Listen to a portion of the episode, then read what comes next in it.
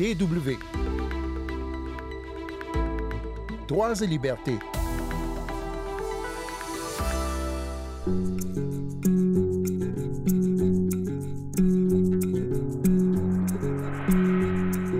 Semaine, dans Droits et Libertés, nous parlons d'aide humanitaire et spécifiquement dans la région du Sahel. Notre invité est Al-Kassoum Abdrahman. Lui-même s'est rendu sur le terrain de nombreux conflits dans le monde où il a été un agent humanitaire. Maintenant, son projet, c'est d'établir à Niamey, au Niger, un centre de formation à destination des jeunes sahéliens. Sandrine Blanchard au micro. Bonjour tout le monde. Abdourahman euh, Al-Kassoum, bonjour. Oui, bonjour Sandrine. Qu'est-ce que vous projetez d'organiser au mois de, février euh, un salon, je crois, qui regroupe euh, des acteurs de différents pays? Oui, en effet, on veut organiser un salon qui s'appelle Salon international de, de, solidarité au Sahel, qui a pour but de réunir tous les acteurs humanitaires qui interviennent au Sahel. Comme vous le savez, la situation au Sahel, elle devient une instabilité stable de plus en plus. Les besoins deviennent de plus en plus accrus et la mobilisation des ressources financières et matérielles, malheureusement, elle devient de plus en plus basse. Soit un problème de confiance des différents bailleurs vis-à-vis des acteurs de mise en œuvre, soit euh, peut-être même les actions qui sont menées ne s'adaptent plus, en ce sens que c'est une urgence permanente. Euh, pourquoi ne pas désormais parler euh, des stratégies d'autonomisation de communautés? Puisque ça devient. Euh, ça dure, quoi. Ça fait 10 ans. Tous ces défis identifiés se retrouvent partout, que ce soit les défis liés à la sécurité des humanitaires, et que ce soit des défis liés à l'accès même à la cible, aux bénéficiaires, que ce soit des défis liés à la collaboration, que ce soit des défis liés à la mobilisation de l'aide. Aujourd'hui, quand vous regardez, on est en décembre 2022, par rapport aux besoins qui est de 6,6 euh, milliards de dollars pour l'Afrique de, l'Ouest et un peu du centre, nous sommes à seulement 47% de mobilisation. Mais vous avez aussi un autre objectif lié à ça, c'est celui de la création du Collège of Humanitarian Affairs, où on va créer un centre de formation et un centre de recherche pour former les acteurs humanitaires qui interviennent au Sahel, mais pas seulement, qui peuvent intervenir partout dans le monde. Mais comme c'est une question d'emploi, l'action humanitaire, comme c'est une question d'économie, l'action humanitaire, ça veut dire que la jeunesse sahélienne, qui d'ailleurs la jeunesse africaine, qui représente plus de 70% de la population, il faut la former à ce type d'emploi. Au fait, au Sahel, aujourd'hui, on ne parle plus de l'aide d'urgence ou de développement, puisque ça fait 10 ans qu'on fait de l'urgence, ce n'est plus l'urgence. Par expérience, une urgence, elle dure 3 mois, 6 mois. C'est l'instabilité stable dont vous parliez tout à l'heure. Donc voilà, c'est l'instabilité stable aujourd'hui euh, au Sahel.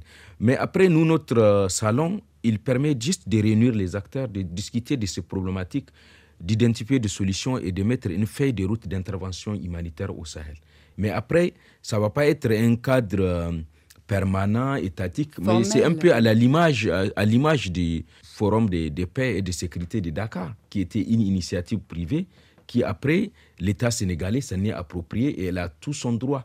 Mais alors, justement, vous parliez des acteurs euh, étatiques. Dans la région, euh, ce sont des, interlocuteurs parfois problématiques, dans le sens où il y a des pans entiers de territoires nationaux qui sont plus sous le contrôle euh, même de l'État en place. Comment faire dans ces cas-là pour intervenir dans des zones où l'État lui-même a du mal à, intervenir? Oui, au fait, là, par rapport à l'organisation du salon lui-même, nos interlocuteurs seront des États encore reconnus. Sachant bien sûr que dans certaines zones, dans certains pays, ces États n'existent plus, puisque des portions de terres appartiennent aux individus, aux groupes.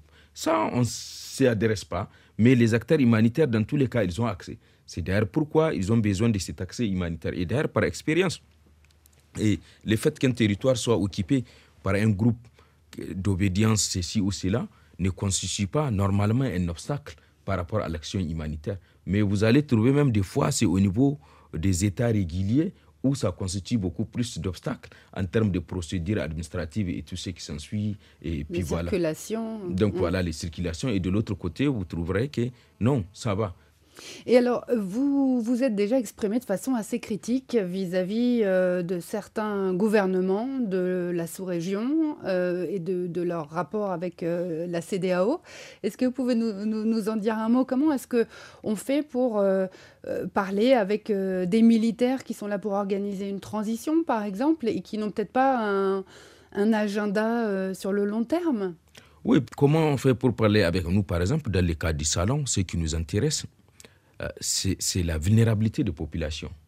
Donc, quel que soit celui qui est en face, un État légitime, illégitime, légal ou illégal, et dès lors que euh, circonstanciellement, il représente et il parle au nom de son peuple, au nom de ses populations, nous sommes obligés de parler avec lui.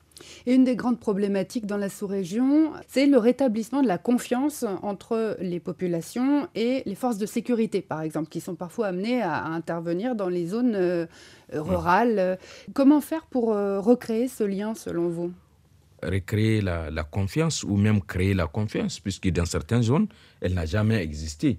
Donc le rapport de force ou la collaboration est tel que où vous n'êtes que des, minables populations, nous, nous sommes l'État. Et entre autres, oui, puisque c'est ça qui nous a amené dans quoi nous sommes aujourd'hui, avec les recrutements faciles par les terroristes à recruter des populations qui aujourd'hui ne se considèrent plus comme partie prenante de l'État.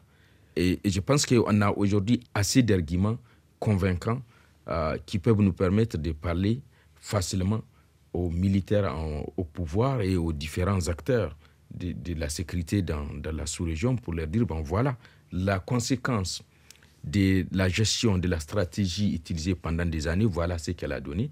N'est-il pas possible d'essayer autrement? Et en quoi euh, l'intervention humanitaire peut euh, aider à, réconcilier des communautés? Dans, tous les cas, dans un premier temps, c'est la dénonciation. C'est aussi venir en aide à ces populations et dénoncer. Et une fois que c'est dénoncé, que les États jouent leur rôle pour s'assurer que la justice soit faite. Mais il faut aussi installer une justice sociale. Et celui qui peut l'installer, c'est l'État. Donc ça, c'est une chose. Mais en même temps, ce qu'il faut comprendre, l'action humanitaire, elle n'a pas vocation de rester dans la durée. En ce sens que s'il y a des humanitaires dans les zones du Sahel, c'est parce que les États, à 100%, je dis bien à 100% des États, ils ont échoué à apporter les réponses qu'il faut.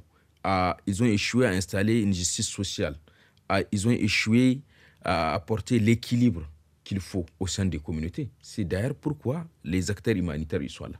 Mais ils n'ont pas vocation à rester.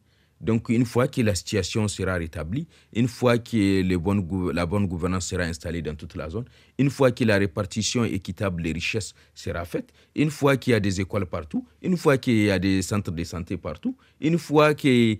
Donc les, les humanitaires sont appelés à disparaître. Mais pour l'instant, nous sommes dans la durée. Vous êtes intervenu euh, dans, différents pays, y compris mm. hors du continent africain. Mm. Vous me disiez euh, avant cet entretien que vous étiez allé, euh, par exemple, au Yémen, en Afghanistan, en Haïti récemment. Mm. Est-ce que là aussi, vous avez pu identifier des points communs avec, avec le Sahel? Dans un premier temps, ce qu'il faut savoir partout, c'est à plus de 90%, c'est l'homme qui est l'agent causal et l'agent vecteur de la souffrance, de la vulnérabilité de l'humain. Donc quand vous dites l'homme, c'est l'être humain ou l'homme masculin? C'est l'être humain. L'être humain. L'homme avec H majuscule, c'est l'être humain qui est responsable de tout ce qui se passe. Après, vous avez des catastrophes naturelles et tout ça, même les changements climatiques, en quelque sorte. L'homme, euh, l'être humain, il joue un rôle très important. Donc ça, c'est très important à les savoir. Mais de l'autre côté aussi, vous avez des questions par rapport à la mauvaise gouvernance vous avez des questions par rapport à la justice sociale. Et tout ça, ce sont des, points qui concourent à la vulnérabilité de l'humanité et à la déshumanisation de l'humanité force est de constater que de nombreux dirigeants ne voient pas les choses comme ça, n'ont pas fait de leur population euh, civile leur priorité, ont préféré par exemple euh, euh, s'enrichir eux-mêmes plutôt que de, vrai au, bien commun.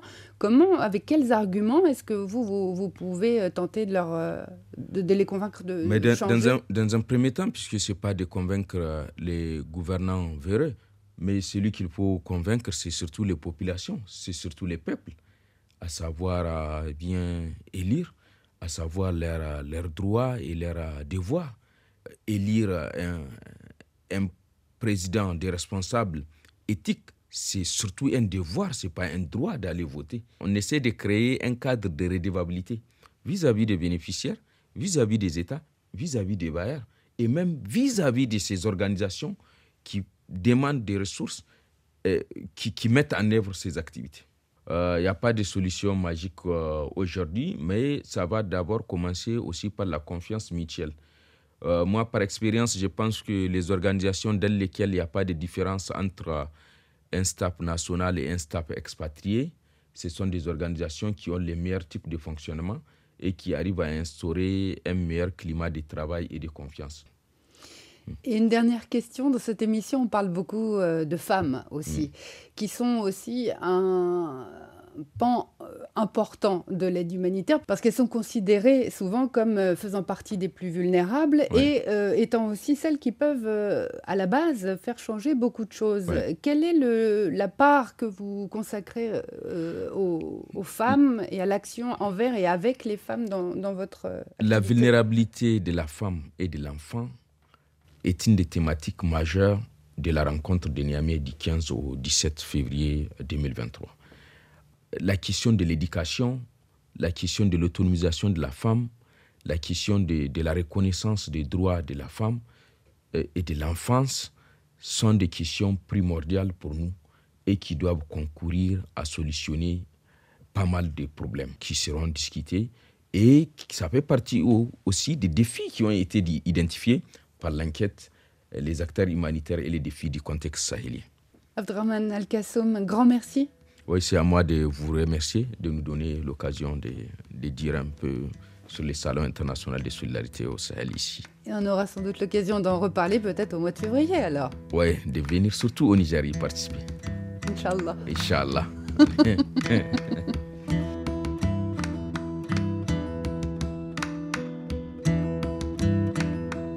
C'est la fin de ce magazine. Un grand merci à Al-Kassoum Abdrahman et à nos collègues de la réaction Hausa de la Deutsche Welle. Pour euh, podcaster cette émission, rendez-vous sur euh, les plateformes habituelles ou sur notre site internet dw.com/français. Rendez-vous la semaine prochaine et d'ici là, ne lâchez rien.